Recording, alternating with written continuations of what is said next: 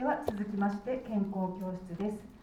本日のテーマは薬剤師が教える正しい薬の飲み方。講師は薬剤師の柏原さんです。それではよろしくお願いします、よろしくお願いします。皆さんおはようございます。本日の講師を務めます星総合病院で薬剤師をしております柏原若菜と申します。本日は短い時間ですがどうぞよろしくお願いいたします。ちょっと緊張しておりますので すみません。本日のテーマはですねまず薬剤師が教える正しい薬の使い方になります。早速ですが皆さん薬を使っている人いますかね？薬飲んでますよって人ほとんどですかね？薬、えーと、正しく使えてるっていう自信がある人どのくらいいますかね？1人し2人くらいしかいないですね。ちょっと皆さん自信がないようですね。薬剤師からこう説明とかされると思うんですけども正直よく分かっていないですとか正しく飲む理由をちょっとちょっといまいちわからないとかあるかと思いますのであとは薬の飲み忘れがあってどんどん薬が余ってくなってる人ももしかしたらいると思うんですけどもちょっと説明していこうと思います。まず基本からいきますね。正しく薬を使わないと効果が十分に出ないこともありますのでまず一般的に、ま、薬飲み薬を内服薬と言います。で塗り薬や貼り薬を外用薬と言いますね。これは多くの方が知っていることかと思いますがその内服薬飲み薬の中でもここに示してある通り食後というのは食事の30分以内のことを言いますね。食前は食事の30分から1時間前のことを言います。続いて食感ですね。ちょっと字だけ見ると食事の最中かなって思うかもしれないんですけども食感という飲み方は食事の2時間後ですね。つまり空腹時に飲むのが食感になりますのでここだけご注意ください。で起床時は朝起きてすぐ就寝前が寝る30分から1時間前になります。で豚腹という言葉ちょっと聞き慣れないかもしれないんですけれども豚腹というのは決まった時間とかタイミングに飲むのではなくって症状がある時ですね例えば痛い時だったりとかあとは熱がある時あとはイライラする時とかに飲む都度飲む薬を飲むという飲み方を豚腹と言います。はい、次のスライドです。お薬の保管方法になりますね。まあ、基本なんですけれども直射日光を避けて高温多湿を避けて保管します。一般的には30度以下になりますね。あと注意事項としましては薬以外のものとは分けて保管してもらう。あとは子どもが届かないところに保管する。他の容器に入れ替えないなどに気をつけて保管していただきます。遮光ですとか湿気を防ぐなどその薬の性質に応じた包装をしてあることがありますのであのアルミのパッケージから出してこう保管したりだったりとかあとは別の容器に入れ替えたりすることはなるべく控えてください。そしてですね一番下古い薬は思い切って捨てるが結構大事になってきます。皆様の中にちょっと家に例えば何年も前の薬とか残ってる人もいるかもしれないんですけれどもお薬には有効期限がありますのでいつもらったかわからないような古い薬はもったいないと思わずに捨てることをお勧めします。続いてちょっと難しい話をしていきますね。次のページになりますかね。このグラフなんですけれども薬の血中濃度って書いてあります。血中濃度何かと言いますと血の中血液の中に薬の有効成分がどのくらい入っているかことを示しています。ここでまず薬を飲みますね。横軸が時間で縦軸が薬の血の中に入っている濃度になります。ここで薬をまず飲むとだんだんこう時間が経つにつれて薬の濃度が上がってきてきますね。でここでピークになります。でこの線なんですけどこの線よりも上にならないと薬は効いてきません。この線よりも下だと薬の効果は出ないんですね。でだんだん薬が効いてきてでピークになってでだんだん時間が経つと薬が効果が薄れてきますね。でだんだん薄れてきたところでまたここで2回目の薬を飲むとまた薬の効果が出てくるっていう感じになってくるのでこの線よりも上にあることが大事ですね。つまり何かと言いますと例えばここで薬を飲んだのにもう一回こうこの辺で飲んでしまうとこう薬の濃度がギューンと上がってしまうので、えー、と薬が効きすぎてしまうつまり副作用が出やすくなってしまうので正しいタイミングで飲むことが大事ですよということが書いてあります。ちょっと難しいかもしれないんですけれども、まあ、正しいタイミングで薬を飲むことによって薬が一日中十分に効きますよということが書いてあります。で次いきます。はい、水以外のお茶で飲んでもいいのということなんですけれども結構皆さんお茶で飲む方もいらっしゃると思うんですね。ただうんと薬は基本的にお水で飲んでください。一般的にはコップ1杯だいたい 200cc の水がぬるま湯で飲むように作られていますので、まあ、錠剤とかカプセル剤を水なしで飲んでしまうと食道に引っかかったりだったりとかあとは張り付いたりすることもありますのでそうするとここで溶けてしまうことによって食道潰瘍を起こしたりとかしまう場合もありますので必ずコップ1杯の水で飲んでください。また粉薬などではこう飲んだ時に気管から肺に入ってしまって肺炎を起こす場合もありますのでなるべく水十分な水で飲んでください。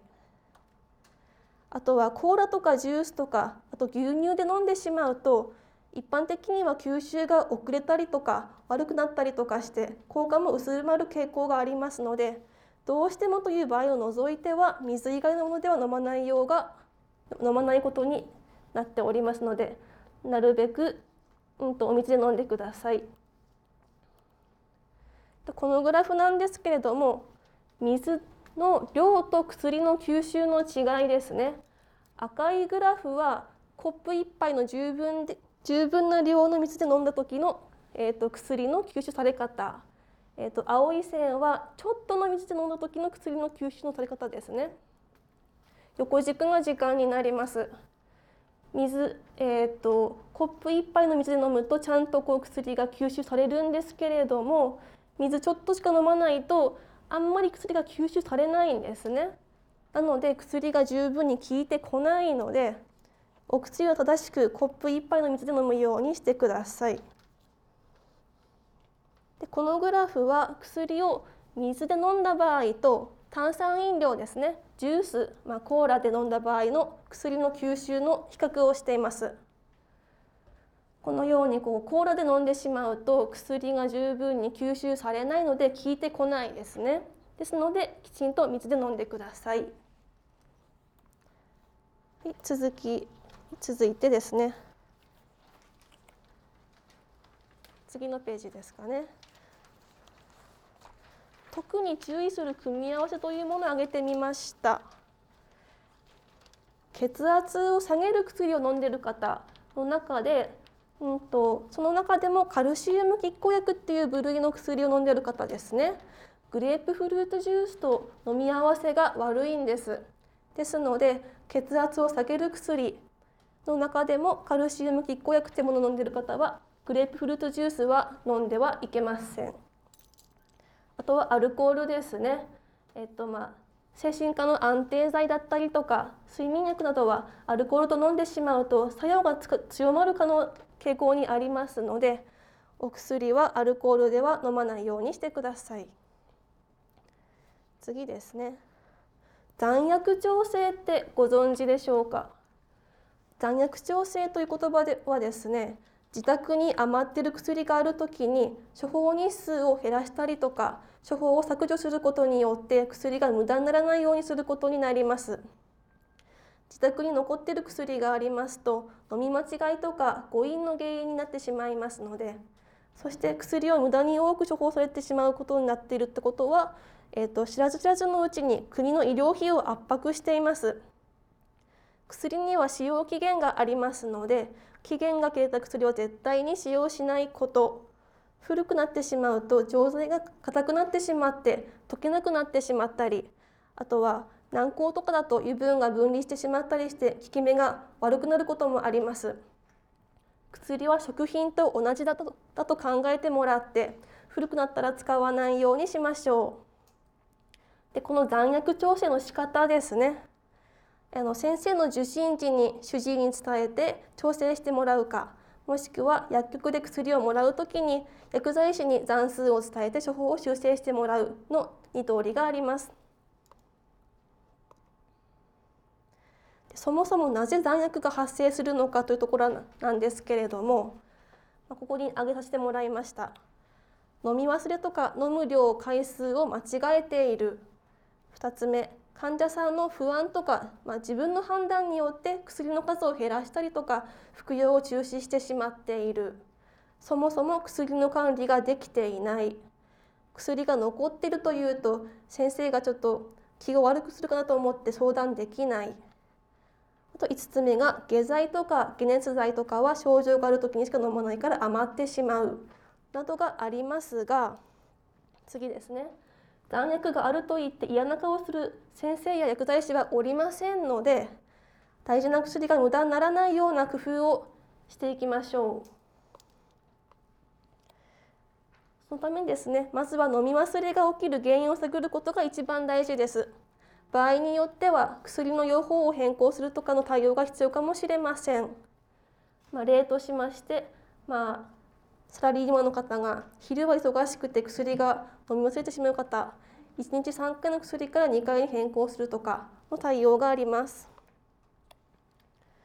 飲み忘れを防ぐ方法について説明していきます。お薬の一方化ですね。一方化何かと言いますと複数のお薬を朝昼夜とかの飲むタイミングに合わせて一つの袋にまとめてお渡しすることを一方化と言います。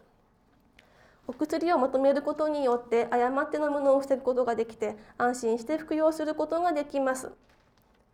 あとはカレンダー形式にして日付や曜日タイミングごとにお薬を分けるお薬カレンダーを使って管理する方法もあります。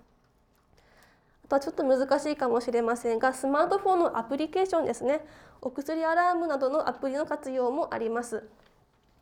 その他いつも見えるところに薬を置いておく。ピルケース。ちょっとした小分けのプラスチックのケースに小分けしておく。あと最後が一番大事ですね。家族でお互いに確認や注意をし合って飲み忘れを防いでいきましょう。次のスライドです。ジェネリック医薬品をご存知でしょうか？ジェネリック医薬品とは後発品とも呼びますがもともとの新薬先発品と同じ有効成分を使っており品質効き目安全性が同等である医薬品のことを言います。この薬はですね開発するお金が少ないために新薬よりも安く販売できています。今までのお薬と効き目が同じで安くなりますので特別な事情がある患者さんを除いてはこのジェネリック薬品を我々は推奨しておりますただしですね副作用は新薬ともジェネリック薬品ともどちらにも起こる可能性がありますので体調に異変を感じた場合には、えーと、すぐに薬剤師や医師にご相談ください。このグラフはですね、えっと、ジェネリック薬品と先発品新薬の同じであるところと,、えーと、違うところを表しています。ジェネリック薬品は新薬とは違う添加物を使っている場合もありますが添加物自身が体に作用したりとか有効成分の治療を妨げたりするものではありません。安全な添加物が使用されていますので添加物が違っても効き目や安全性をに影響はありません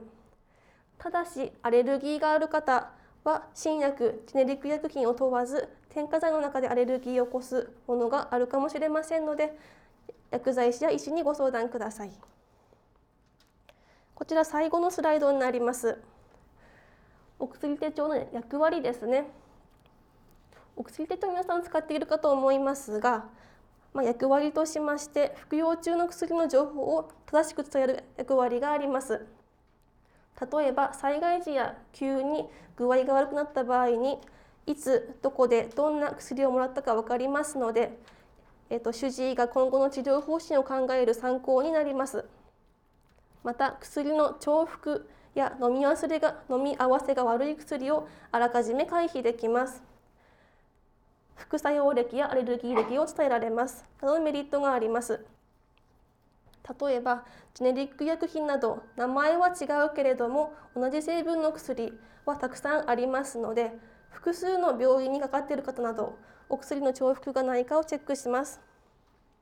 お薬手帳があれば自分の服用するお薬について薬剤師に相談したりアドバイスを受けたりすることができますので自分の健康を守ることにつながります。薬局や医療機関、クリニックに行く場合には必ず持参しましょう。より良い治療を受けるための第一歩がこちらになります。